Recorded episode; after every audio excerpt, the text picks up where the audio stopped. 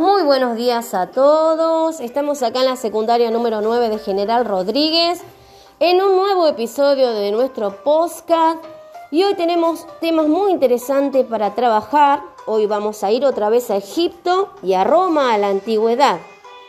Y tengo a Francisco acá que también me va a ayudar hoy a conducir este episodio. Buen día Francisco, ¿cómo estás? Buen día Silvia. Bien, ¿y usted? Muy bien Francisco. A ver, contame un poquito, ¿qué vamos a trabajar hoy o qué vamos a hacer? Bueno, hoy trabajaremos sobre el papel de la mujer en el antiguo Egipto y también en Roma. Muy bien. Hoy los chicos ya están preparados con su información para brindarnos hoy y tratar un tema tan importante como es el papel de la mujer en la antigüedad. Bueno, entonces, ¿por qué no comenzamos? Bueno, comenzaremos con Egipto. Aquí nuestro amigo Tobías nos dará información. ¿Cuáles eran los derechos de las mujeres en el antiguo Egipto? Comparadas con otras culturas, como la griega o la romana, la mujer tuvo en la cultura egipcia un estatus muy superior. Prácticamente tenía los mismos derechos que un hombre, aunque su función era la de complementar al varón. Esta función de complemento venía dada porque era la que tenía los hijos, pero si en algún momento deseaba salirse de lo habitual podía hacerlo. Muy bien, Francisco. De acuerdo a la información que nos dio Tobías, entonces tenían los mismos derechos que los hombres en Egipto. Sí, según la información, sí. Pero, ¿por qué no pasamos mejor ahora, Carlos? Las mujeres llegaron a gobernar Egipto, cosa que no sucedió en otros estados por aquel entonces y aún en la etapa contemporánea. Además eran consideradas dueñas de la casa en la que vivían con sus familias. Los egipcios, los niños, eran lo más importante y la madre era por ello la cabeza de la familia. Muy bien, excelente. Recuerden que también en el antiguo Egipto hubo mujeres que gobernaron, hubo faraonas, como en el caso de Cleopatra. Ahora pasaremos a Melanie, que nos va a leer una frase de Isis. Isis era una de las diosas más populares entre los egipcios. Era una maga poderosa, esposa de Osiris, el dios de los muertos y madre de Horus.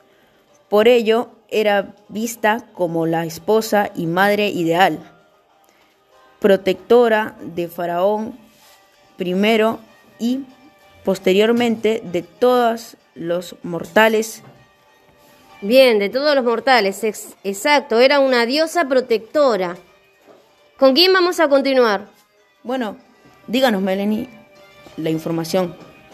Eres la dueña de la tierra. Tú has dado un poder a las mujeres igual al de los hombres. Bien, esa es la frase de Isis, la diosa, ¿no es cierto?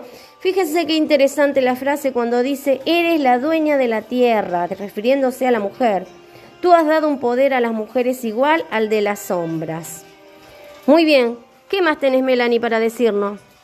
Los hombres y las mujeres eran iguales ante la ley y las mujeres podían heredar, tener sus propios negocios y ejercer profesiones como la de médico. Lo normal era que las mujeres campesinas colaborasen con sus maridos en las tareas agrícolas y cuando ellos no estuviesen gestionasen solas los negocios. Perfecto, entonces también participaban con las actividades de su esposo. Muy bien, ¿con quién continuamos? Excelente. Bueno, eh, nos tocaría continuar con Tomás. Por otra parte, las mujeres de clase media o alta no solían trabajar fuera de casa y se ocupaban de sus familias. Las más ricas que podían permitirse tener servicio doméstico tenían la opción de trabajar como perfumistas, cantantes, escribas, en tribunales o en templos. Estas eran ocupaciones muy bien vistas por la sociedad egipcia. Si eran de clases sociales más bajas y trabajaban, solían hacerlo como matronas, tejedoras, músicas, sacerdotisas o funcionarias. Muy bien, ¿cuántas actividades tenía la mujer egipcia? Wow, las actividades. Bueno, eh, pasaremos a Axel. Cuando una mujer egipcia se casaba, mantenía su apellido añadiéndole una coletilla de esposa. Y el matrimonio no era un acto administrativo ni religioso. La pareja solo expresaba su deseo de vivir juntos. La mujer le pedía y formalizaba un contrato en el caso de que se quisiera especificar de quién era el matrimonio aportado a la pareja, del novio o de la novia, algo así como la separación de bienes. El marido, por su parte, debía garantizar que su esposa tendría bienestar material de matrimonio. Muy bien, quiere decir entonces que en el antiguo Egipto ya existía el divorcio. Excelente información, Axel. Bueno, ahora pasaremos a Santiago. Muy bien, Santiago. ¿Qué información nos trajiste? En la vida diaria, no era extraño que la mujer acompañase a su marido a casar o fuese su consejera personal para todo tipo de asuntos importantes. Los hijos solían llevar el nombre de la madre y no del padre, y las hijas solían heredar todo el patrimonio de la madre. El divorcio existía en el antiguo Egipto, y quien lo hubiese pedido en primer lugar debía ceder una parte de sus bienes a su pareja. En todo caso, los tribunales solucionaban esos problemas. En caso de no haber tenido hijos, el marido, el marido podría divorciarse. Muy bien, ahora con quién vamos a continuar? Excelente. Continuaremos con Ludmila. Ludmila, ¿qué tenés para decirnos? Actualmente Egipto es considerado el país árabe más peligroso en el que puede vivir una mujer, por delante de Irak y Arabia Saudí. Se calcula que alrededor de 27 millones de mujeres sufren ablación genital en el país, además de la cantidad de conflictos que ha habido en la zona en los últimos años y desde la primavera árabe. Muy bien, en Arabia Saudita, en el actual Egipto, el papel de la mujer no es el mismo que en la antigüedad y la verdad, como dice acá, Sufre muchísimo la mujer en este territorio. Después vamos a dar más información sobre esto que la verdad es muy triste. Bueno, entonces ahora continuaremos con Roma. Empecemos con nuestro amigo Daniel. Muy bien, Daniel nos va a brindar información sobre Roma antigua y sobre el papel que cumplía la mujer, que en este caso era esclavizada. La situación de las mujeres esclavizadas en Roma era muy deprimida tanto económica como socialmente, siendo parte de ellas esclavas. La sociedad de la Roma antigua era esclavista y en su estructura social los esclavos ocupaban el último eslabón de la cadena. La posición social del padre de familia indicaba cuántos esclavos podía tener o cuántos podía mantener.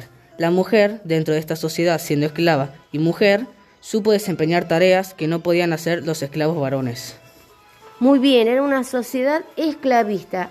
Tenía esclavos, pero lo más triste que también estaban las mujeres en esta situación. Es muy triste esto que las mujeres estén en ese tipo de situaciones. Pero ahora pasemos a, a Tina.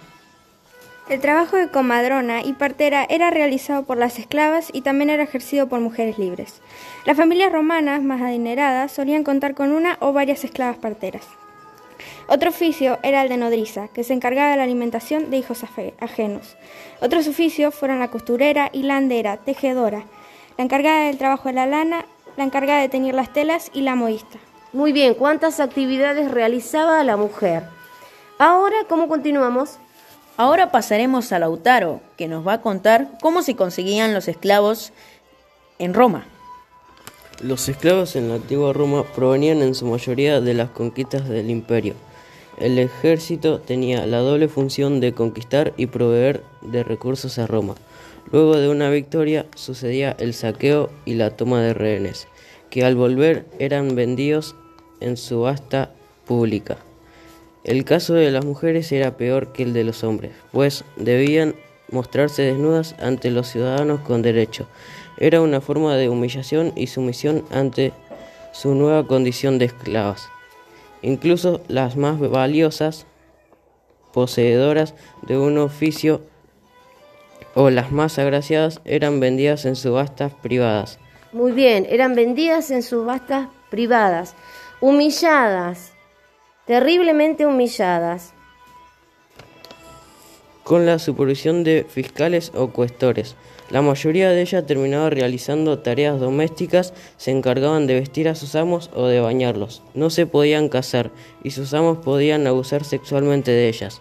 Los hijos de una esclava, sea quien fuese el, padre del niño, eran considerados esclavos y propiedad del amo. Por lo tanto, tenía el derecho de poder decidir qué hacer con ellos. Muy bien. Muy triste la situación de la mujer en Roma, también de ser esclavizada, de no tener derechos. Bueno, justo hoy, 25 de noviembre, Día Internacional por la Eliminación de la Violencia contra la Mujer, Por favor, no más violencia de género. Muy bien, exacto, no más violencia de género. Yo les quiero contar algo. Les voy a contar sobre la mujer en la actualidad. Las mujeres siguen estando en situaciones de desigualdad en ámbitos como la política, la educación o el trabajo. La igualdad de género es uno de los objetivos de desarrollo sostenible, un compromiso global para la transformación del mundo. Las mujeres representan la mitad de la población. Pero si quieren saber más información, ahora pasaremos a Agustín, que Agustín nos va a dar información de violencia de género. La violencia de género es un tipo de violencia física, psicológica, sexual e institucional, ejercida contra cualquier persona o grupo de personas sobre la base de su orientación sexual, identidad de género, sexo o género que impacta de manera negativa en su identidad y bienestar social, físico, psicológico o económico. Muy bien, ahora pasaremos a Tina, que nos va a decir qué significa la violencia de género. La violencia de género tiene que ver con la violencia que se ejerce hacia las mujeres por el hecho de serlo, e incluye tanto malos tratos de la pareja como agresiones físicas y sexuales. Súper interesante el tema y hoy en un día tan especial que es el Día Internacional de la Eliminación de los, eh, ¿no? De los, sería contra la mujer y la violencia de género. Bueno, y hoy, ya que tratamos este tema todos juntos, hoy queremos decirles... Muy bien, espero que haya, sea interesante el tema que tratamos hoy. Nos despedimos hasta nuestro nuevo episodio.